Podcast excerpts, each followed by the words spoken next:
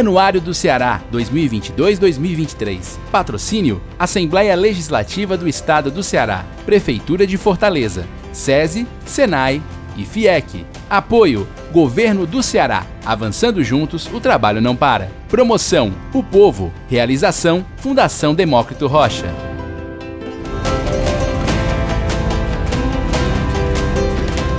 A agenda econômica de um estado como o Ceará passa de maneira muito pronunciada pelo poder público, seja nas políticas de formação de pessoal, na concessão de incentivos fiscais, na atração de investimentos pelos atributos naturais, como a geografia, ou mais elaborados, como o potencial para entrar na agenda mundial da energia renovável.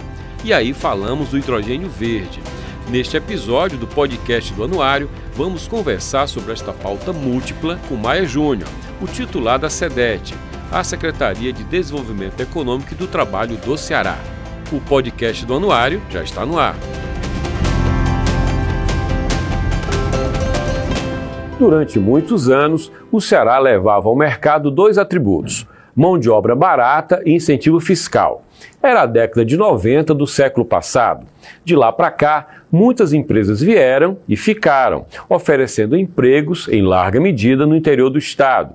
Mas a realidade econômica do Ceará e do país também pedem mais, muito mais. Os empregos chão de fábrica ainda são importantes, mas o Ceará mira em uma camada a mais. Busca atividades econômicas com maior tecnologia e maiores salários não só na indústria, mas também no comércio, nos serviços e também na agricultura, algo impensável há não muito tempo. Em todos, o mesmo desafio para quem governa: reduzir a pobreza. No programa de hoje, vamos conversar com Maia Júnior, secretário de Desenvolvimento Econômico do Ceará. Maia, muito obrigado por você ter vindo. Como eu disse na abertura, o Ceará vem de uma década de 90, começou mais ou menos ali nos anos 90 do século passado, a atrair empresa com mão de obra barata e incentivo fiscal. O que é que mudou concretamente? O que é que a gente tem à mão hoje além disso? Josélio, a gente já conversou bastante né, sobre essa transição que o Ceará está buscando para estabelecer uma política econômica, como você colocou, onde os paradigmas que fizeram a industrialização do Ceará possam ser mudados né, com garantias de eh, avanços, não só de novas tecnologias, de inovação, de conhecimento, de salários de maior valor agregado e produtividade.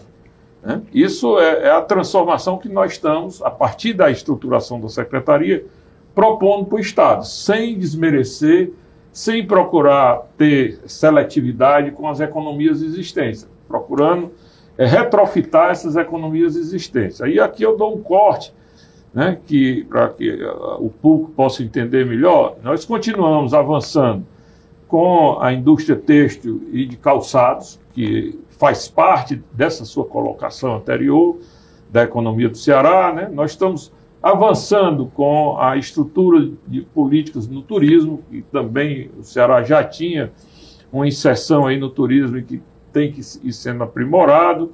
É, a agricultura do Ceará que está mudando completamente de paradigma. Né? Então, esses vetores essas atividades, esses clusters econômicos, como queiram, eles estão sendo, tra, sendo trabalhados para que eles possam acompanhar né, as transformações que estão havendo no mundo. Por exemplo, agora, recentemente, nós fomos a Portugal, eu foquei muito em, em duas economias eh, eh velhas né, e, e, e, duas economias novas. Né? Uma delas, a indústria têxtil. Nós vimos que eh, não adianta continuar com esse chororô de que o culpado é a China insistir nisso, nós não temos competitividade, isso aqui é fato, nenhum mundo, em lugar nenhum teve, para combater é, a economia da China na área de textos e calçados. Né? Levei esse grupo a Portugal, como é que eles venceram isso? Saindo do nicho de produção do, do, do mercado que os chineses ocupam muito bem, que é o, o, o de baixo valor de consumo, né? E Portugal e a Espanha também né, fizeram uma retrofitagem e foram para a, a, a, indústria de luxo. Eles hoje, Portugal e Espanha, são os dois grandes produtores, tanto de calçado como de texto, da indústria de luxo. Houve um avanço é, é de conhecimento, uma distância muito grande, né? É, é, eles buscaram, através de conhecimento, esse marketing, né? Eles deixaram claro para nós que o design ainda continua dominante, França e Itália, né? mas a produção ganhou outro rumo. Né? E ganhou rumo em cima dessas políticas de inovação e tecnologia, sobretudo a digitalização. É, entrei em várias é, é, indústrias portuguesas, parece um, um, escritório de um call center, né? as pessoas ali fazendo uh, uso de tecnologias para vender né, e fazendo uso de tecnologias para entregar esses produtos, como também de muita tecnologia na produção, porque as empresas assumiram um papel de receber o design da indústria de alto luxo, produzir e distribuir essa venda no mercado de alto luxo. Com isso, as empresas portuguesas é, é, é voltaram a crescer, voltaram a ter margem suficiente para brigar nesse mercado é, diferentemente do que estava acontecendo com a China. O Ceará, se quiser se reposicionar nesse setor, terá que fazer isso, né? É, um outro ponto que é o, o, movimento novo, né? O movimento novo busca uma agricultura altamente competitiva. O Ceará hoje avançou bastante. Eu sempre coloco, né, é, é, é um paradigma, né? Eu gosto muito de, de analisar momentos, né? Há 30 anos na história do Ceará, nós produzimos só milho e feijão verde uhum. uma agricultura de subsistência, né, e que criou essa pobreza enorme que nós temos hoje no, na zona rural.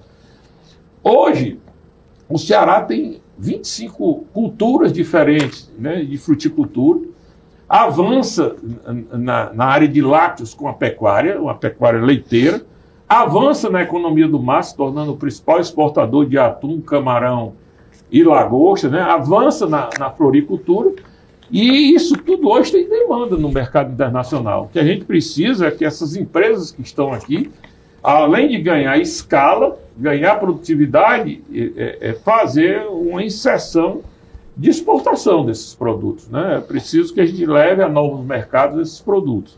Isso é uma aposta que a gente faz muito nessa agricultura de maior valor agregado. A segunda é a transição energética. Né? O Ceará Agora há pouco eu dava uma, uma outra entrevista, eu dizia que o Ceará, na, no, no, momento do, dos combustíveis fósseis, petróleo e, e, gás, né, o Ceará não fez parte, nem o Nordeste fez parte dessa indústria. Né? O Brasil, nessa indústria, sobressaiu pelo Rio de Janeiro, com a história do pré-sal, né, os avanços na, eh, na economia do Rio de Janeiro apenas. Mesmo São Paulo, que tentou esse, esse caminho econômico, não, não teve êxito. Né? Então, essa economia é, que dominou o mundo, né, através dos Estados Unidos, né, o óleo e gás, os americanos, sobretudo do Texas, tomaram conta do mundo, né, o Oriente Médio, a Rússia, né, é, produzindo commodities para exportar, através do processamento adequado, né, para suprir o mundo de, de, de energia, combustíveis, é. Né, é, é gás natural, né, derivados desses combustíveis, indústria petroquímica, etc. Surge agora uma transição energética demandada por um grande problema que a humanidade é, vem sofrendo, que são os regimes climáticos adversos, que é a descarbonização do mundo. Nisso surge essa oportunidade das energias limpas, que o Ceará é o grande protagonista há 20 anos. E aí entra um fator recente, geopolítico, que é a guerra na Ucrânia, quer dizer... Que também vai acelerar esse processo. A Europa né? não quer depender tanto da Rússia, do gás russo. Isso. Em que medida acelera, de fato, Maia? É, é, é. Acelera porque a Europa cometeu um grande equívoco né, depois da, da, da Segunda Guerra, né?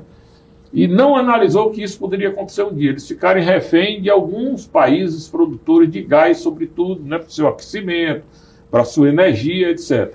Né, principalmente né, com o que aconteceu é, é, na Rússia, na própria Alemanha, com a indústria de energia nuclear que dominava não só é, a produção no, na Rússia, como no Japão, na, lá no, no Oriente, né, como na França, né? E aí é, surge essas tecnologias né, de, de dotar essa, essa energia dependente através do gás termoelétrico, né, através do carvão, quem era produtor de carvão termoelétricos. E o mundo se viu numa situação climática né, difícil. E, e aí a COP, o Acordo de Paris, impôs ao mundo uma outra rotina. Que nós temos que rever essa posição, sobretudo do mundo é, tem uma sobrevivência bastante comprometida por conta dos regimes climáticos. Aí sai a descarbonização do mundo. Né? E isso, ao sair essa proposta, né, isso muda a equação da, do desenvolvimento da mobilidade, né, que é muito vasta no mundo, é o transporte. Né? Você anda de avião, você anda num trem, você anda num ônibus, né? Isso, ou num veículo próprio, num veículo leve, isso tudo vai mudar. Né? Essa equação de mobilidade vai mudar toda no mundo. A equação, e, e daí a, a, a, os problemas que a indústria automobilística velha, né? que junto com essas empresas de petróleo dominaram a lógica de consumo do mundo de combustíveis, né? Eh, vão sofrer bastante, não, já estão sofrendo. Né? Sim.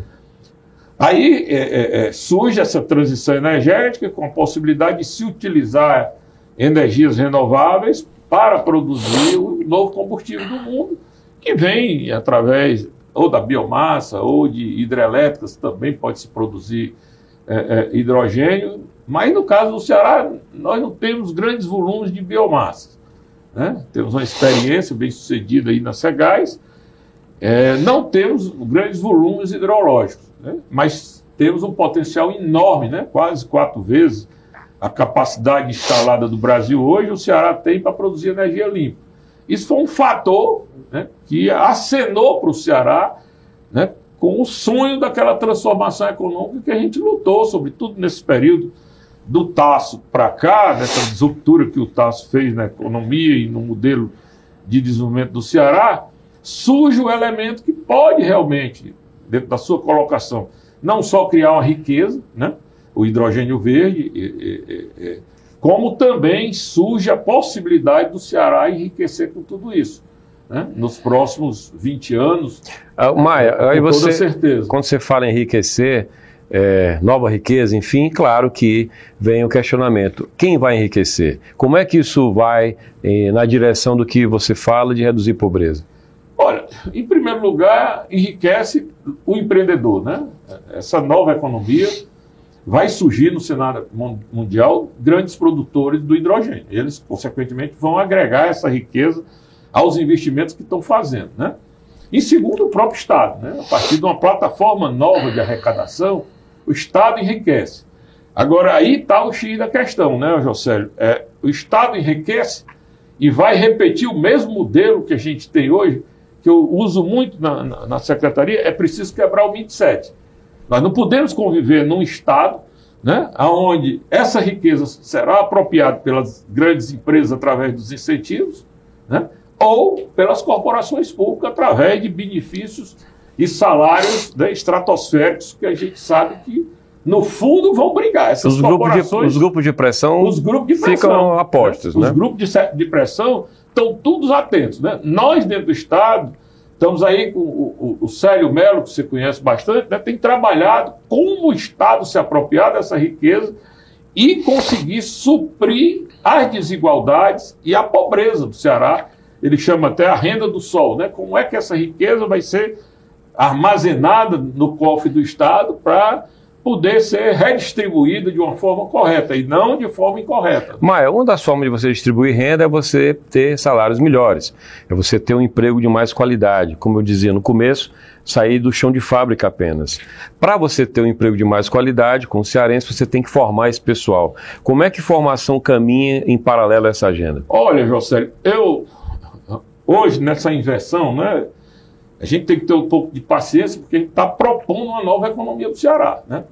Onde o carro-chefe é a transição energética, essa questão da conectividade, isso é outro ponto, a logística é outro ponto, são economias novas que nós não trabalhávamos.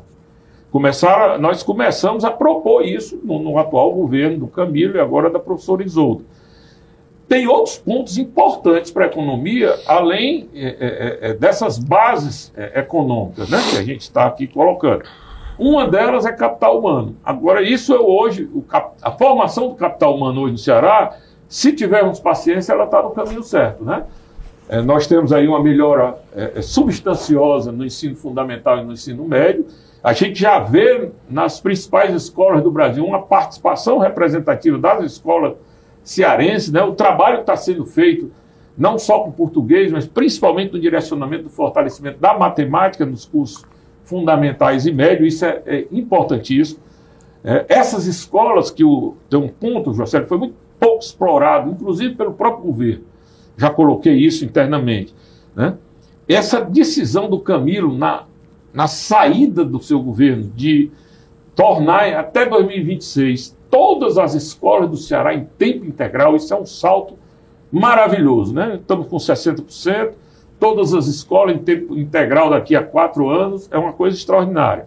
Outro ponto importante é essa é, expansão do ensino é, é, universitário. Né? 44% de expansão na rede pública do Estado, que se soma à, rede pública federal, a Unifor, e que nos dota de oito universidades, fora os centros universitários, né? Caso do Colégio 7 de Setembro, o Colégio Cristo tem centros universitários já instalados, mais de uma centena de faculdades, e esse IFCE, que eu acho que é talvez a melhor estrutura montada de ensino no Ceará nos últimos 20 anos. Porque é uma turma jovem, liderada por reitores que entendem de como é esse, essa, esse mercado que precisa atrair esses jovens, que precisa dessas oportunidades. São 34 hein, e que está acontecendo uma verdadeira revolução do ponto de vista do acesso, não apenas, mas da pesquisa, uma pesquisa aplicada voltada para o desenvolvimento do Ceará. Então, essa rede tecnológica, né, que se soma a 131 escolas profissionalizantes, que se soma ao Sistema S, que são escolas importantes, o trabalho que o Paulo André está fazendo lá no, no Senai, né, na FIEC, né, é extraordinário esse trabalho que ele está fazendo na área de energia, na área de hidrogênio, fez na, na, na, na pandemia, né, com o surgimento do Elmo, né, cientificamente desenvolvido pelo governo, as universidades e a FIEC. Então, esse novo paradigma, que é gente, né, porque, como você coloca, nós precisamos crescer, criar essas oportunidades, mas precisamos, em primeiro lugar, criar oportunidade para reter aqueles profissionais que estão sendo melhor qualificados na estrutura de ensino do Estado. Né? E, se possível, atrair aqueles que foram para São Paulo ou para o exterior também verem que tem a oportunidade de serem remunerados e voltar para o Ceará.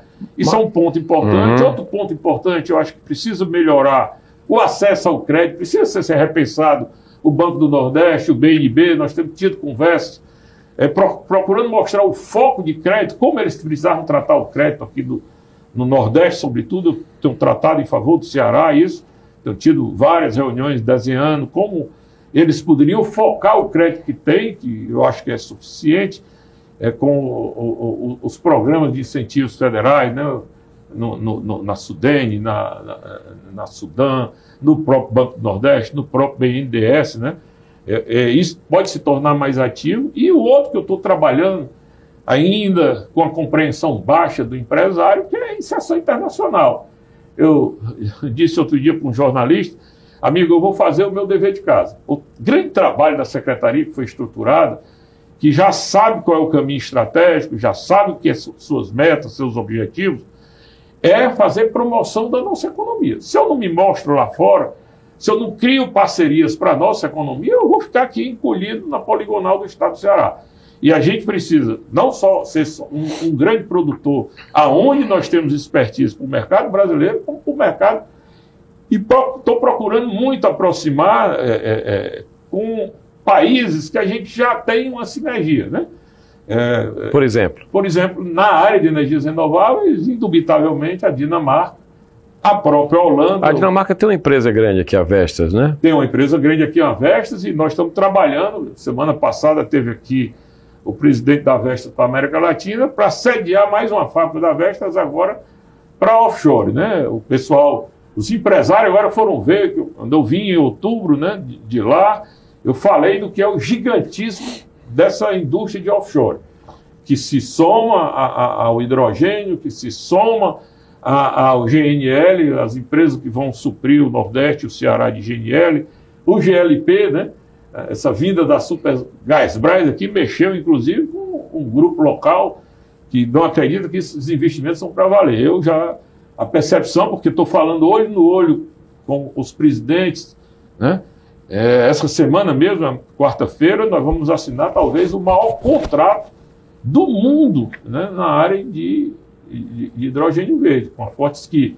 Tá. Já são os pré-contratos, já, uhum. estão pulando na escada mais um de, algum, alguns degraus, né? Ainda além da, do protocolo de intenção, do memorando. Do protocolo de intenção, tá. eles agora estão assinando os pré-contratos, reservando área, pagando por essas áreas no PECEM. Já tem vários deles né, finalizado esse, esse processo. E eu acho que essa política é irreversível, José. E essas minhas viagens, minhas viagens atestam que a estratégia estava correta que o Ceará tinha que sair da economia do calçado e, e, e, e da confecção, a economia da moda, de baixíssima intensidade é, de salários e alta intensidade de mão de obra, né? para uma economia que utiliza mais mão de obra, devido, menos mão de obra devido à tecnologia, mas paga salários bem melhores. Para você ter uma ideia, outro dia eu recebo um telefonema de um empresário aqui de um lugar que é pleno emprego. Horizonte Pacajus hoje é uhum. é pleno emprego e com uma migração interessante naqueles municípios da região. Todos aqueles municípios, Quixadá, Xaramubim, Ibicuitinga, tudo migrando para morar entre Horizonte e Pacajus, né? Aí um empresário de lá me liga e diz, olha rapaz, eu queria sua interferência porque a Aeres está pagando duas vezes o que eu pago aqui, está tirando minha mão de obra. Levando para o PECEM. No é. PECEM, né? Paga, pagando 3.500, eles pagam na base, um, um, salário de carteira assinada no Ceará é na base de R$ 1.732, 38 reais. Ora, diga, é tudo que eu quero, amigo. Eu não faço um pedido desse a ninguém. Eu gostaria que toda a mão de obra do Estado do Ceará, de uma hora para outra, passasse a ganhar mais. Por quê? Porque é um elemento que hoje nós não temos, José, na economia, que é o consumo. Sim. O investimento público vai bem, o investimento privado vai bem, mas o consumo é muito baixo, porque os salários são muito baixos, sem levar em consideração que a nossa pé, nós temos metade dessa pé fora do mercado de trabalho. Né? Eu estou falando de 3 milhões e meio de pessoas. Não estou nem falando dos desalentados, Sim. que estão dentro da economia economicamente ativa, nem dos desempregados, né? Que hoje no Ceará bate a porta de 419 mil pessoas desempregadas. Uhum. Mas com relação a essa agenda toda, assim, está falando aqui de ó, melhorar salário, uma nova, digamos, novos ramos é, de exploração da economia. Onde é que entra a iniciativa privada nisso? Em que medida ela espera que o governo defina essa agenda? A gente vai ficar nisso até quando? Até onde vai esse papel do Estado? Marcelo, deu uma declaração até essa semana, né? É, é, exatamente que eles não podem esperar pelo governo, né? com, esse, é, com esses cenários que estão se desenhando. Né? Os grandes grupos econômicos do Ceará, eles precisam se reposicionar. Deixar de estar abraçados constantemente com a lógica de mais de 50 anos atrás, que é o incentivo, como você colocou no início, do Estado, né? e a mão de obra barata, ou as dívidas sem pagar do BNB. Né? Nós precisamos ter um sistema de crédito que o dinheiro retorne, né? é, é, é, é para que isso seja retroalimentado e volte para o, o, o, fluxo de caixa das empresas, seja para o fluxo de caixa, seja para os investimentos. Né? A mesma coisa é o incentivo. Nós temos que distribuir esse incentivo de uma forma mais uniforme, sobretudo nas pequenas e microempresas. Né? A economia do mundo, agora, é, é, é, é a gente vê a China com 90% da sua economia em cima de, de, de pequenas e microempresas. A gente vê os Estados Unidos na mesma direção, a Europa na mesma direção. E aqui no, no Brasil é 98% a presença quantitativa das microempresas. Mas quando você vai para o volume de contribuição na arrecadação do Estado, é, isso é, é, é pífio. Né? Quando você vai é, para a melhoria da, da, da, dos salários, isso é pífio. Né? Porque são empresas que não têm competitividade, mas a economia é feita por eles. É, esse é outro direcionamento importante da nossa economia. Né? Não é só fazer uma transição de negócio capaz de formar uma riqueza, mas olhar para os pequenos negócios, né? olhar para aqueles mais vulneráveis é, como empreendedores. Está aí o maior sucesso. Né? Já vamos completar agora até o final do mês quase 100 milhões aplicados no microcrédito do Ceará. Já temos uma carteira de mais de 30 mil é, beneficiados. Essa carteira tem um valor enorme no mercado, né? E isso pode crescer, o Estado pode chegar aí breve a 100, 200 mil é, é, mutuários no sistema de crédito para os mais vulneráveis. E engraçado, né? Pagam, a, a, a inadimplência é 1,8%. O pobre paga, temos que acreditar muito no pobre, olhar para ele um pouco, porque ele também pode ser um grande empreendedor de pequenos negócios que vai garantir a ele a sobrevivência. Né? Sobretudo num estado onde a gente sabe né, que o analfabetismo foi uma chaga durante muitos anos. Essas pessoas hoje estão velhas, mas os filhos não são necessariamente é, é, é, aqueles que têm que ser sacrificados nesse processo. Pelo contrário, a gente tem que olhar para esses filhos de pessoas que não tiveram chance no passado, mas que pode ter chance no, no atual momento. Eu digo muito, Josélio, que o Ceará tem uma economia que poucos estão enxergando.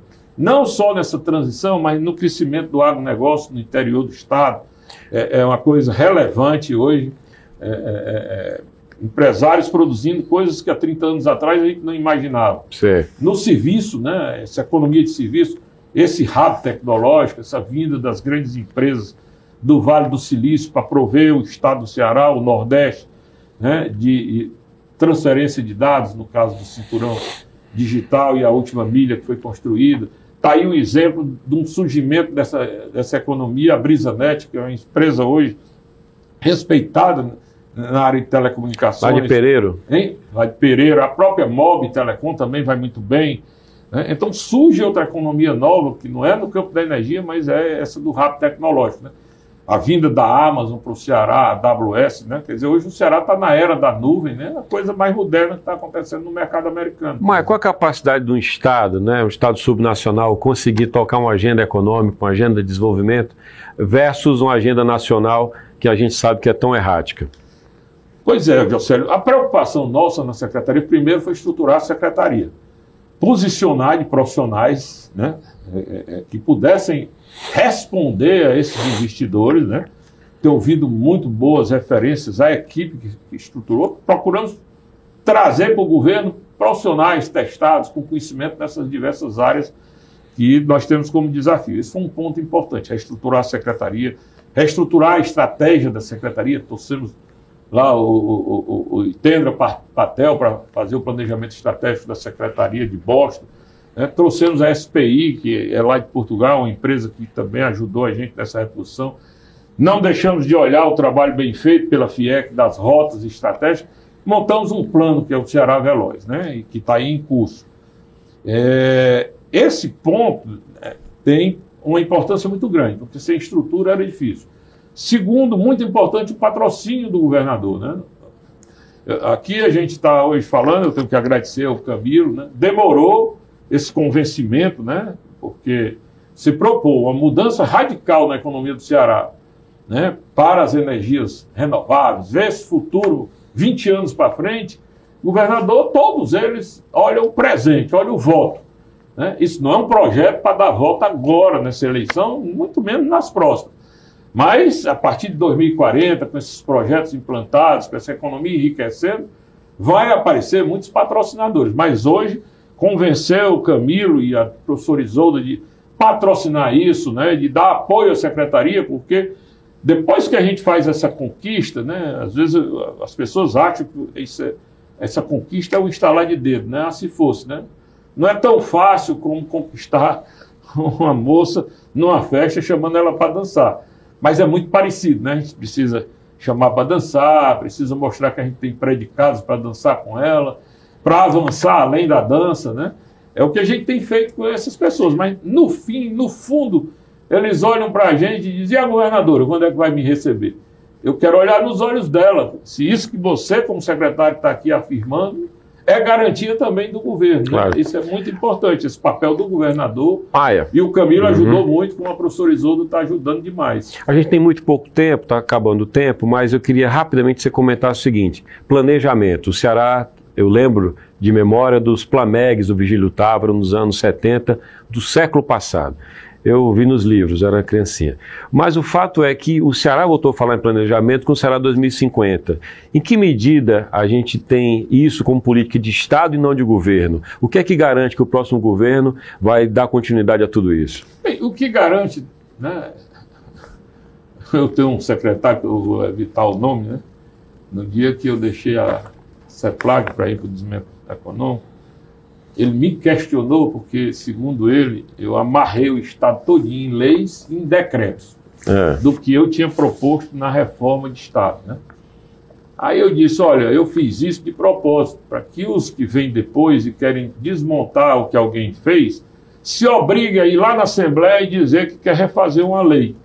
Né? Quando desfaz, mostra que o compromisso seguinte, não que eu tenha verdade, né? Mas isso que você coloca, o Célio deu uma contribuição aí na reta final fundamental. Hoje é lei, né? é uma política de Estado, o governador, inclusive, lançou essa política junto com ex-governadores porque é um planejamento de longo prazo que a gente precisa seguir e a gente precisa avaliar, monitorar e aperfeiçoar, né?